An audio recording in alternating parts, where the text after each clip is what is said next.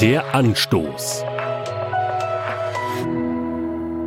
Im Gesetz zur Regelung der Eidesablegung vor Gericht ist die eine Formel, die jeder kennt, schriftlich festgelegt. Sie lautet, ich schwöre bei Gott dem Allmächtigen und Allwissenden einen reinen Eid, dass ich über alles, worüber ich vor dem Gericht befragt werde, die reine und volle Wahrheit und nichts als die Wahrheit aussagen werde. So wahr mir Gott helfe. Hm.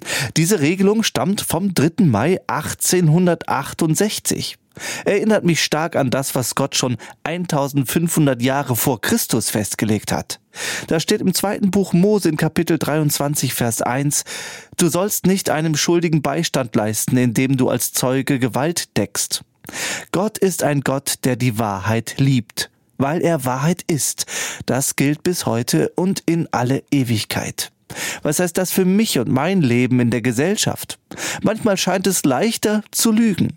Es ist auch nicht immer leicht, die Wahrheit zu sagen, vor allem nicht, wenn sie hässlich ist. Ganz egal. Es ist gut, die Wahrheit zu sagen und in Wahrheit zu leben, weil das der Weg Gottes ist. Wo Unrecht geschieht und aufgedeckt werden kann, muss das auch passieren. Da ist der eigene Vorteil egal, genauso der Bezug zu Person.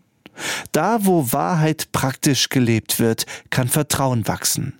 Da, wo Vertrauen wächst, lebe ich in Freiheit und Sicherheit. Nichts anderes möchte Gott für Sie und Ihr Leben.